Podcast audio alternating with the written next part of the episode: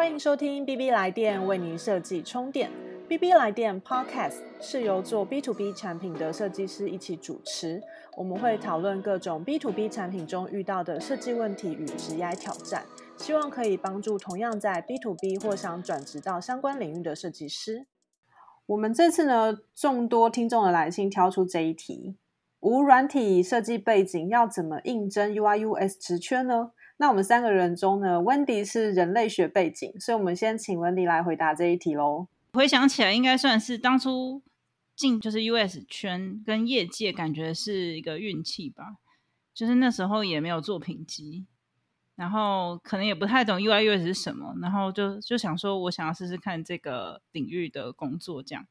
嗯，然后那时候我觉得那时候应征的方向就是有点像是表现自己想学习的心。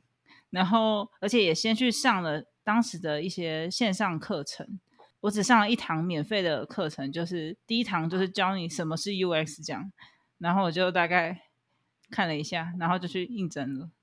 然后我觉得，呃，可能五六年前嘛，就是那时候可能呃市场还没有很成熟，然后相关的应征的的人也没有那么多。甚至连主管可能也不太清楚 UI UX 是什么东西，他们只是觉得哦，好像有一个新的热门热门的一个职位是这个，然后好像可以带来一些什么东东，所以就开了这样的职缺，想要试试看。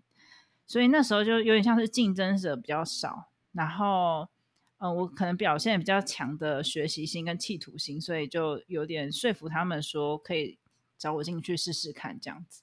那如果是现在的话，我觉得，因为相对市场成熟，然后也有很多的课程啊，或者是竞争的对手，很多人都要想要跳进 UI US 圈这个领域。所以说，现在的话，我觉得应该，呃，如果你要是要做设计的话，就是至少都要有设，就是设计的作品集会比较好。对，那如果是台湾的中小企业的话，它可能。就算你拿到一些大奖，可能也没有他们，他们可能就哦，就是一个 reference。但是重点就是你有没有相关的经验，或是你有没有相关领域设计的知识跟经验，这可能就是他们会比较觉得说你可能是可以马上上战场，然后帮他们做一些设计的。嗯嗯嗯嗯。我觉得像跨不同领域的话，展现出学习的心态，这是一个很重要的事情。但是因为我之前也有参与过面试的一些过程，那我觉得如果那个职缺他很明确，他有标注说他是想要有集战力的人，也就是有经验的人，但是你其实又没有相关经验的话，其实真的是会比较吃亏，因为这个就是基本的需求跟供给对不上的问题嘛。但是假设你今天真的是太想要这个职位，那我会觉得或许可以这样做，就是第一个一定是要先去 Google 这个职位它需要的技能嘛，那你可能可以尽尽可能的去了解或是补看看这个技能。然后另外是，我觉得也可以回头看看你自己以往所学的经验是否有可以通用的技能或是理论框架。那我觉得像现在蛮多工作啊，就是也也不管它是在哪个产业，就是大家都会提到 design thinking。那我在想说，像像温迪的人类学，是不是也有一些研究方法论？其实后来也是常会被用到用户访谈上面去。对，嗯，比方说，就是我们很强调，就是要做用户访谈，然后田野调查、民族志等等。然后在当时，大家就会觉得，哇，那是一个大家都不知道怎么做，然后只有人类学背景大概比较清楚的状况。嗯嗯嗯嗯，对对对。所以，像我当时的话，也是有特别去强调自己在研究方面的技能，嗯，就是这边算是有累积的。对。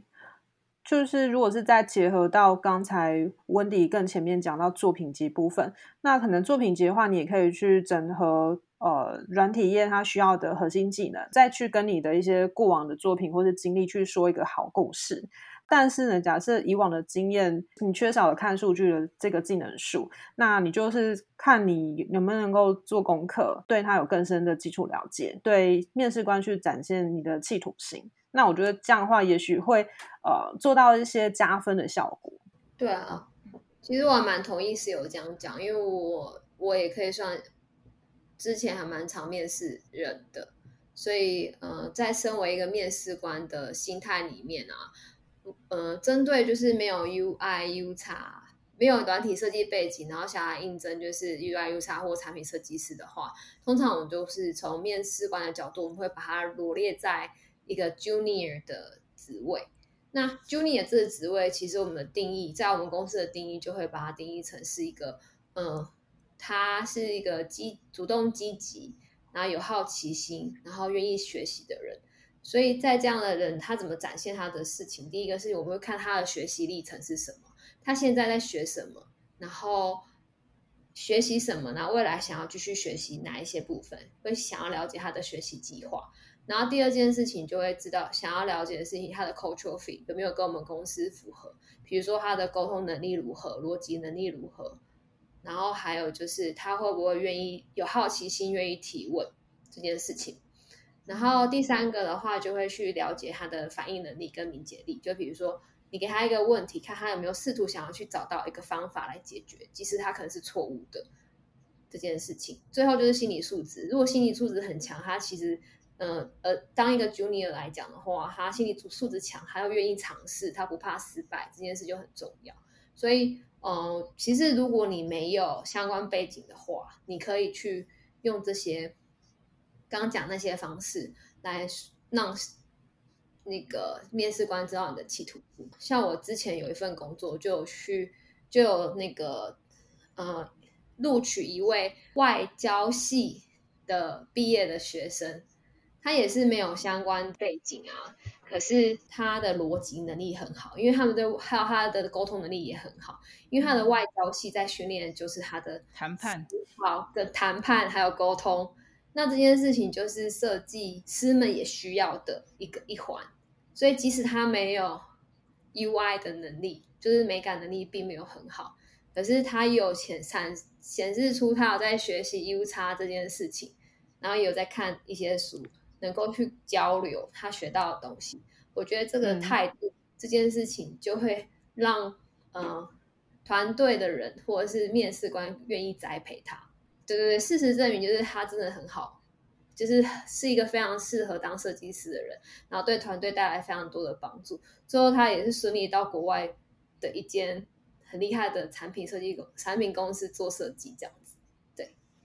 对。那我想问一下，如果像刚刚这样子的 Junior 的的应征者，他如果完全没有作品集，或是 side project，或甚至呃，我也蛮想问说，像有些人会做什么 daily design challenge 之类的，那那些你们。会看吗？还是会列入考量吗？呃，因为毕竟这个职位是 product designer，所以我们不太，我自己是不太会看 daily design 的那一个东西。我们通常会是第一个，就是先还是先看他的作品集，然后第二件事情会出作业，嗯嗯，然后第三就然后要面试，这三个环节来去判断这个人适不适合。以及我们团队有没有足够的时间或能力去带他这件事？嗯哦，所以还是要有作品集会比较好。也对，还是会需要有作品集，才知道他大概能力先先目前在哪边。然后我我自己个人是还蛮喜欢，就是招募 Junior，因为我觉得 Junior 他他的特色就是他有热情、有好奇，然后有一个新鲜的双眼，所以他可以带给他会。帮团队注入激情跟热情在里面，也会有很多冲撞。对，然后他们的呃，他们 junior 的那特色啊，也会去启发那个 senior 的人或者是 middle level 人去学习，说我怎么样去栽培或带他。所以他对团队 junior 也算是一个不可或缺的角色。嗯，对，嗯，我觉得这个倒是，因为像我们去年的实习生，他们就很会用梗图。他们平常就有在收集梗图，所以他做报告的时候，他可以很生动的，就是把整个故事串在一起。虽然说可能重点并不是那个梗图，但只是说他很好的利用梗图，然后把他的一些呃 user interview 啊，或者是他的 finding 啊，他最后的结果，然后把它串成一个很好的故事。所以其实他在跟呃老板报的时候，其实我们在旁边听，我们都我们都也是觉得印象深刻。我好讶异，嗯，怎么了吗？原来你们你们公司可以接受梗图吗？我以为是偏严肃的文化。他其实是要做一个在我们这边实习的结业报告，然后其实看的都是设计师。嗯嗯嗯嗯，对啊，可能就是比较偏向年轻的设计师。对对对。然后像刚才 C C 有讲到，不同学科的人，他们都会想要转来做 UI US。那我觉得 UI US 本来就是一个各种科学集大成的一个学问，所以我觉得现在回过头去看啊，就是 UI US 其实真的好像不用只局限在美感啊，或者是什么 layout 啊那些上面。就是如果是透过更广的话，其实真的是只要你有心，然后你对人有兴趣。然后你有同理心，想要帮他们解决问题，我觉得好像都可以来尝试看看做 U I U S 设计师。哎，这个我就要补充一下，就是如果真的是想要做 U I 设计师啊，嗯，或者是你的你产品是愉悦性产品，非常重视就是或是娱乐性产品，非常对，非常重视那个画主那个视觉画面的，对的。的话，美感这件事真的很重要，还是很重要哦。对，非常重要。比重的方面，对。然后，可是美感这件事啊，就是是有点吃天分的。就是你你要自己后，如果真的天生没有美感，可是你要去练习美感这件事情，会比较难。我的经验是真的，本身有美感经验的是比较 特质这一块，所以还是要认清、练认清楚自己的特质。嗯，或者说要花很长时间培养，就是他可能从小就是在很美的环境里面生长。对，因为因为你你美这件事情是很有点主观啦，对，坦白来讲是有点主观。可能同一条线有美感的人，他画那一条线跟你没有美感的人画那条线 就画不直是吗？因为不太一样，对，总是歪歪的，对，歪可以歪出美感，对，还是会有差别的。这是我的补充。好的，以上就是我们这次的经验分享。若各位听众有什么其他疑问，欢迎透过我们的 Facebook 或 IG 私讯询问。那我们下次再见喽，拜拜，拜拜。